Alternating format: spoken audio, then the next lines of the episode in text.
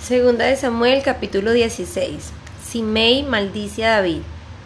Cuando David pasó un poco más allá de la cumbre, he aquí que Siba, el criado de Mefiboset, salió a su encuentro con un par de asnos aparejados y sobre ellos había doscientos panes, cien racimos de uvas, cien frutas de verano y un odre de vino.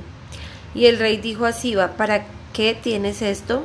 Y Siba respondió, los asnos son para que la familia del rey monte y el pan y la fruta de verano para que los jóvenes coman y el vino para que beba cualquiera que se fatigue en el desierto.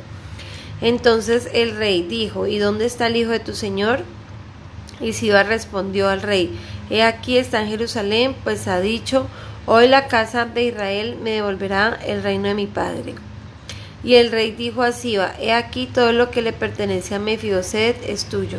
Y Siba dijo, Me inclino, que hallé yo gracia ante tus ojos, oh gran rey mi señor. Al llegar el rey David a Baurín, he aquí salió de allí un hombre de la familia de la casa de Saúl que se llamaba Simei, hijo de Gera. Cuando salió iba maldiciendo y tiraba piedras a David y a todos los siervos del rey David, cuando todo el pueblo aunque todo el pueblo y todos los hombres valientes estaban a su derecha y a su izquierda. Así decía Simei mientras maldecía. Fuera, fuera, hombre sanguinario e indigno. El Señor ha hecho volver sobre ti toda la sangre derramada de la casa de Saúl, en cuyo lugar has reinado. El Señor ha entregado el reino en mano de tu hijo Absalón He aquí estás prendido en tu propia maldad, porque eres hombre sanguinario.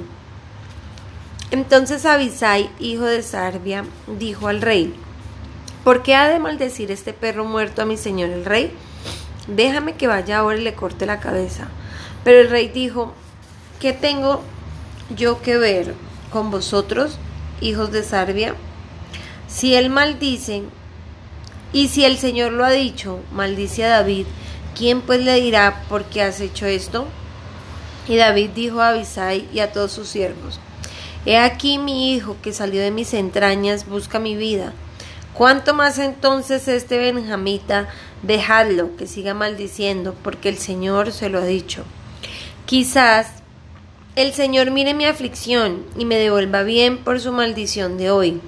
Así pues David y sus hombres siguieron su camino y Simei iba por el lado del, del monte paralelo a él y mientras iba lo maldecía, le tiraba piedras y le arrojaba polvo. Y el rey y todo el pueblo que iba con él llegaron al Jordán fatigados y allí descansaron. Entonces Absalón y todo el pueblo, los hombres de Israel, entraron en Jerusalén y Aitofel con él. Sucedió que cuando Usai Arquita, amigo de David, vino al salón, Usai dijo a Absalón, viva el rey, viva el rey. Y Absalón dijo a Usai, ¿es esta tu lealtad para con tu amigo? ¿Por qué no fuiste con tu amigo? Respondió Usai a Absalón, no pues a quien el Señor, este pueblo y todos los hombres de Israel han escogido de él seré, y con él me quedaré. Además, ¿a quién debería yo servir? ¿No habría de ser en la presencia de su hijo? Tal como he servido delante de tu padre, así seré delante de ti. Entonces Absalón dijo a Aitofel, dad vuestro consejo, ¿qué debemos hacer? Y Aitofel respondió a Absalón, llégate a las concubinas de tu padre, a quienes él ha dejado para guardar esta casa. Entonces todo Israel sabrá que te has hecho odioso a tu padre, y las manos de todos los que están contigo se fortalecerán. Levantaron pues para Absalón una tienda en el terrado y Absalón se llegó a las concubinas de su padre a la vista de todo Israel. El consejo que Aitofel daba en aquellos días era como si uno consultara la palabra de Dios. Así era considerado todo consejo de Aitofel, tanto por David como por Absalón. Capítulo 17. Consejos de Aitofel y de Usai. Aitofel dijo a Absalón, Te ruego que me dejes escoger doce mil hombres, y esta noche me levantaré y perseguiré a David. Caeré sobre él cuando esté cansado y fatigado y le infundiré terror y huirá todo el pueblo que está con él. Entonces heriré al rey solamente. Y haré volver a ti a todo el pueblo. El regreso de todos depende del hombre a quien buscas. Después todo el pueblo estará en paz. Y el Palán agradó a Absalón y a todos los ancianos de Israel. Entonces Absalón dijo, llama también ahora a Usai Arquita, y escuchemos lo que él tiene que decir. Cuando Usai vino a Absalón, este le dijo, Aitofel ha hablado de esta manera, llevaremos a cabo su plan, si no habla. Y Usai dijo a Absalón, esta vez el consejo que Aitofel ha dado no es bueno. Dijo además Usai, Tú conoces a tu padre y a sus hombres que son hombres valientes y que están enfurecidos como una osa privada de sus cachorros en el campo. Tu padre es un experto en la guerra y no pasará la noche en el pueblo. He aquí, él ahora se habrá escondido en una de las cuevas o en algún otro lugar. Y sucederá que si en el primer asalto caen algunos de los tuyos, cualquiera que se entere dirá, ha habido una matanza en el pueblo que sigue al salón y aun el valiente, cuyo corazón es como el corazón de un león, se desanimará completamente, pues todo Israel sabe que tu Padre es un hombre poderoso y que todos los que están con él son valientes. Pero yo aconsejo que todo Israel se reúna contigo desde Dan hasta Berseba, abundantes como la arena que está a la orilla del mar, y que tú personalmente vayas al combate. Iremos a él en cualquiera de los lugares donde se encuentre y descenderemos sobre él como cae el rocío sobre la tierra, y de él y de los hombres que están con él no quedará ni uno. Si se refugia en una ciudad, todo Israel traerá sogas a aquella ciudad y los arrastraremos al valle hasta que no se encuentre en ella ni una piedra pequeña. Alzaron y todos los hombres de Israel dijeron al consejo de Usay Arquita es mejor que el consejo de Aitofel, pues el Señor había ordenado que se frustrara el buen consejo de Aitofel para que el Señor trajera calamidad sobre Absalón. Dijo después Usai a los sacerdotes, Sadoc y Abiatar, esto es lo que Aitofel aconsejó a Absalón y a los ancianos de Israel, y esto es lo que yo he aconsejado. Ahora pues, enviad inmediatamente y avisad a David diciendo, no pase la noche en los vados del desierto, sino pasa al otro lado sin falta, no sea que el rey y el pueblo que está con él sean destruidos. Y Jonatán y Mars aguardaban en Rongel una criada iría a avisarles y ellos irían a avisar al rey porque no debían verse entrando a la ciudad. Pero un muchacho los vio y avisó a Absalón. Así que los dos salieron rápidamente y fueron a la casa de un hombre de Babirín que tenía pozo en su patio al cual descendieron. Y tomando la mujer una manta, la extendió sobre la boca del pozo y esparció grano sobre ella, de modo que nada se notaba. Entonces los siervos de Absalón fueron a la casa de la mujer y dijeron ¿Dónde están Aimás y Jonatán? Y la mujer les dijo, ellos han pasado el arroyo, buscaron y al no encontrarlos regresaron a Jerusalén. Sucedió después que se había oído, salieron del pozo y fueron y dieron aviso al rey David diciéndole levantaos y pasad prisa en las aguas porque así Aitofel aconsejado contra vosotros. Entonces David y todo el pueblo que estaba con él se levantaron y pasaron el Jordán. Ya al amanecer no quedaba ninguno que no hubiera pasado el Jordán.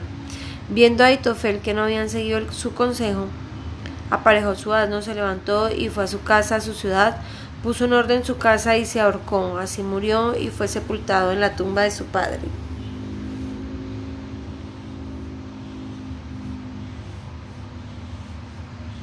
Llegando David a Mahanaim, Absalón pasó el Jordán y con él todos los hombres de Israel. Absalón nombró a Amasa jefe del ejército en lugar de Joab. Amasa era el hijo de un hombre que se llamaba Itra israelita, el cual se había llegado a Abigail, hija de Anás, hermana de Sarbia, madre de Joab. Y acampó Israel con Absalón en la tierra de Galaad.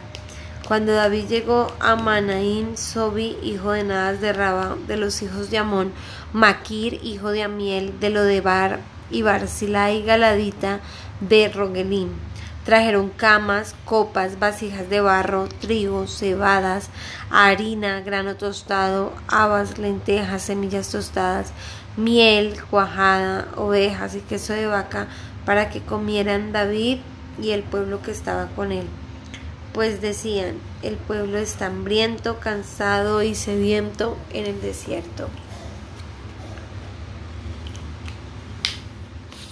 Juan capítulo 8 versos 31 al 59.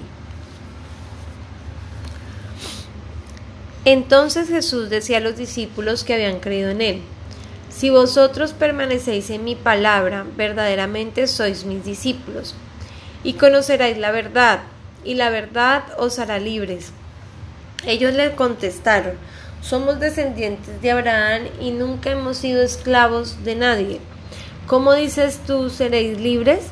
Jesús le respondió, en verdad os digo, que todo el que comete pecado es esclavo del pecado. Y el esclavo no queda en la casa para siempre, el Hijo sí permanece para siempre. Así que si el Hijo os hace libres, seréis realmente libres.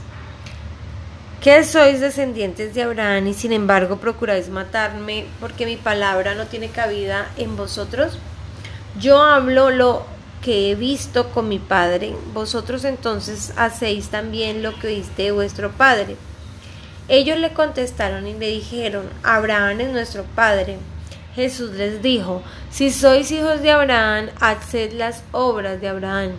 Pero ahora procuráis matarme, a mí que os ha dicho, la verdad que oí de Dios, esto no lo hizo Abraham. Vosotros hacéis las obras de vuestro padre. Ellos dijeron, nosotros no nacimos de fornicación, tenemos un Padre, es decir, Dios. Jesús les dijo, si Dios fuera vuestro Padre, me amaríais, porque yo salí de Dios y vine de Él. Pues no he venido por mi propia iniciativa, sino que Él me envió. ¿Por qué no entendéis lo que digo? ¿Por qué os podéis, por qué no podéis oír mi palabra? Sois de vuestro padre el diablo y queréis hacer los deseos de vuestro padre. Él fue un homicida desde el principio y no se ha mantenido en la verdad porque no hay verdad en él. Cuando habla mentira habla, habla de su de su propia naturaleza, porque es mentiroso y el padre la mentira. Pero ¿por qué yo digo la verdad? ¿No me creéis? ¿Quién de vosotros me prueba que tengo pecado? Y si digo verdad, ¿por qué vosotros no me creéis? El que es de Dios escucha las palabras de Dios. Por eso vosotros no escucháis, porque no sois de Dios. Contestaron los judíos y le dijeron, ¿no decimos con razón que tú eres samaritano y que tienes un demonio? Jesús respondió, yo no tengo ningún demonio.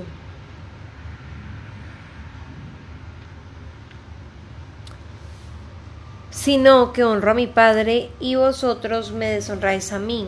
Pero yo no busco mi gloria, hay uno que la busca y juzga.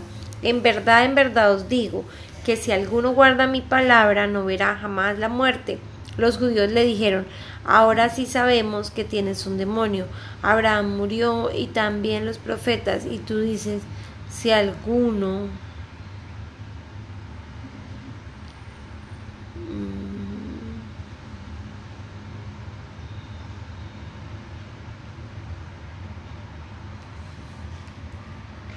¿Eres tú acaso mayor que nuestro padre Abraham que murió? Los profetas también murieron. ¿Quién crees que eres? Jesús respondió, si yo mismo me glorifico, mi gloria no es nada, es mi Padre el que me glorifica. ¿De quién vosotros decís, Él es nuestro Dios? Y vosotros no le habéis conocido, pero yo le conozco. Y si digo que no le conozco, seré un mentiroso como vosotros. Pero sí le conozco y guardo su palabra. Vuestro padre Abraham se regocijó esperando ver mi día, y lo vio y se alegró. Por esto los judíos le dijeron, aún no tienes 50 años y has visto a Abraham. Jesús les dijo, en verdad, en verdad os digo que antes que Abraham naciera, yo soy. Entonces tomaron piedras para tirárselas, pero Jesús se ocultó y salió del templo.